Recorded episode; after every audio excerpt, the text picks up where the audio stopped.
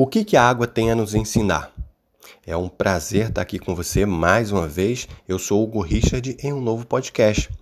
Quando nós começamos a analisar a água, claro que não é nenhuma novidade para nenhum de nós que a água é responsável pela vida. O nosso corpo, por exemplo, tem mais de 60% de água.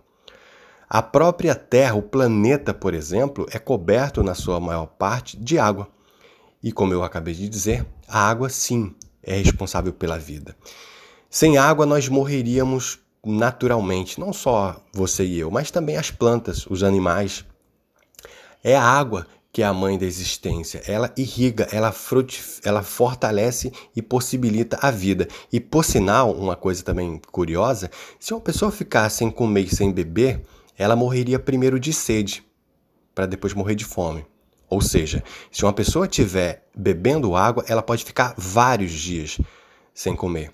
Mas se ela parar de beber água, certamente acaba tendo uma série de complicações e, obviamente, o final dispensa qualquer comentário. E aí você me pergunta nesse momento, mas Hugo, você falou que a água, o que, que a água tem a nos ensinar? Pois é, você que me dá o privilégio da sua audiência. Se nós começarmos a analisar a natureza, a existência, o caminhar natural das coisas, a gente volta para a nossa essência, que é, de fato, a natureza.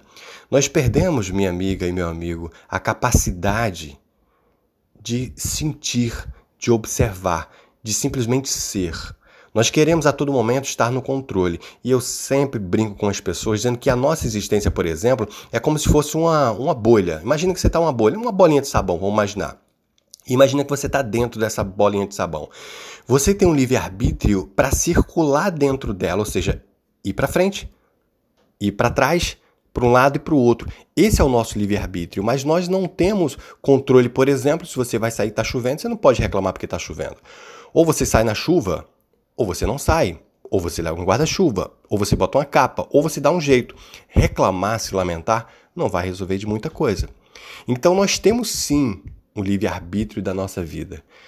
E esse livre-arbítrio, ele está dentro de um parâmetro. E aí voltamos para a bolinha de sabão, para a bolha, como eu te falei. Nós temos que aceitar o que não podemos mudar. Mas nós temos que mudar aquilo que está ao nosso alcance. E aí você me pergunta mais uma vez, mas Hugo, eu ainda estou querendo saber o que, que a água tem a nos ensinar. Pois é, é exatamente esse o título do nosso podcast. A água, por exemplo, ela é humilde. Ela caminha para o ambiente mais baixo. Ela se curva, ela se joga, ela se molda. Uma água, por, ou melhor, a água, por exemplo, num cano, ela se transforma em cano. Numa mangueira, ela se transforma na mangueira. Num copo, ela assume seu formato. Ela hidrata. Ela nutre ela possibilita a vida, ela busca a água. Isso mostra que na natureza, semelhante atrai semelhante. Aquela história de que os opostos se atraem, isso é mentira. Né? Eu até acredito que essa frase tem um pouco de sentido, mas ela é incompleta, porque os opostos se atraem, mas eles não se toleram. Então, pessoas gostam de pessoas parecidas. Por exemplo, tubarão nada com tubarão, sardinha nada com sardinha, e assim sucessivamente. Se nesse momento você que me dá o privilégio da sua audiência é, abrir a torneira da sua casa, abre a torneira. Imagina para onde vai essa água. Ela vai descer pelo ralo, vai para a tubulação, vai para a rua, vai para o cano, para o rio, para o riacho e daqui a pouco ela se encontra com o mar. Ou seja, semelhante atrai semelhante. Amor vai para quem tem amor, dinheiro vai para quem tem dinheiro e assim sucessivamente. E quando eu digo que a água tem a nos ensinar, ela tem a nos ensinar justamente várias questões, além, claro, da sua utilidade, da sua vital, imprescindível utilidade nas nossas vidas, né? E seja ela, ou melhor, vida de qualquer que seja nesse planeta, como por exemplo os animais, os vegetais e sucessivamente nós, seres humanos, né? Então, se nós analisarmos a água, por exemplo, o que, que acontece quando a água encontra um obstáculo? Ela simplesmente, pacientemente, vai reunindo força. Imagina só que você tem um córrego de água e você coloca um obstáculo na frente. O que, que vai acontecer? A água vai simplesmente ficar represando, ou seja, ela vai reunir a força dela. Ela vai se juntar até que chega um momento que ou ela arrebenta o peso, a força da água arrebenta essa comporta que porventura você tenha colocado, ou então ela simplesmente vai transbordar. Ela vai transcender. E é justamente isso que nós temos que aprender na nossa vida.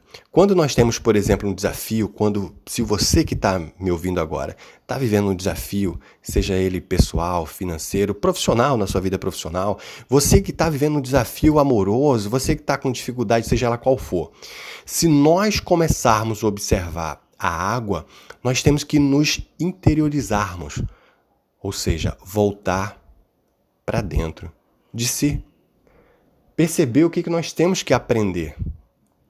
Perceber qual é a parte de nós que nós ainda não temos consciência de ser. E nesse momento abrimos também outra janela, que é justamente aquilo que nós somos.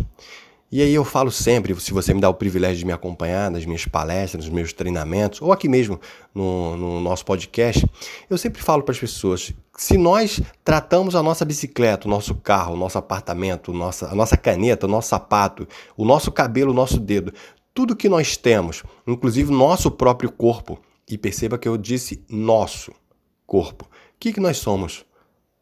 Na verdade, se tudo é nosso, seria uma boa pergunta, você não acha?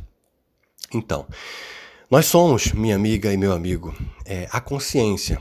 Nós somos a consciência de ser. É isso que nós de fato somos. E nós temos que ter essa clareza do que nós somos. E nós temos que despertar por que nós somos e que nós podemos ser. Por isso que o querido Albert Einstein, você sabe que eu sou fanzaço, fanzíssimo do Albert Einstein, ele dizia que a mente que se abre a uma nova ideia jamais voltará ao seu estado normal e não voltará, porque cada vez que você aprende uma coisa nova, você expande um pouquinho. E mesmo que você esqueça de alguma coisa, você não volta nunca mais a ser quem era antes. De novo, a mente que se abre a nova ideia jamais voltará a seu estado normal. Então, transceda, progrida, cresça, prospere, expanda. Baixe e conecte a outra parte de você que ainda você não acessou. Espelhe-se e aprenda com a água, que é fruto da natureza, e que nós possamos restabelecer essa conexão que nós perdemos com o todo, né? com a Mãe Terra, com a Mãe Natureza, com o Deus que muitas vezes nós falamos, rezamos, oramos, mas muitas vezes nós não nos conectamos com a nossa essência. E lembrando que esse papo é zero religioso. Embora eu tenha minha religião, você também tenha a sua, de repente nós até temos as mesmas convicções, mas vamos falar de ciência. Vamos falar de crenças que, por sinal, a própria ciência já chancela como importante para a vida, para a qualidade de vida e muito mais. Mas enfim, eu vim aqui só para te dar essa sacada, que você tenha um dia, uma tarde, um momento incrível, não sei em que lugar ou que hora você escolheu para ouvir nesse nosso podcast. Mais uma vez eu te agradeço muito pelo carinho, pela atenção, por sempre me mandar mensagem carinhosa. É sempre muito bom para mim saber o impacto desse nosso trabalho na sua vida. Então, Dê aqui a sua sugestão, mande seu comentário, é sempre muito importante para que a gente possa continuar a fazer esse trabalho e encaminhe esse podcast para alguém. E se você receber os podcasts de alguém, tenha certeza que essa pessoa tem um carinho, uma preocupação e um respeito muito grande com você. Se você quer receber podcast direto no seu celular, sem ser, obviamente, grupos, direto no seu celular, manda uma mensagem pra gente. 21, a gente fala aqui do Rio de Janeiro, 97101 5005. Te agradeço mais uma vez pela atenção e a gente se encontra muito em breve. Tchau, tchau.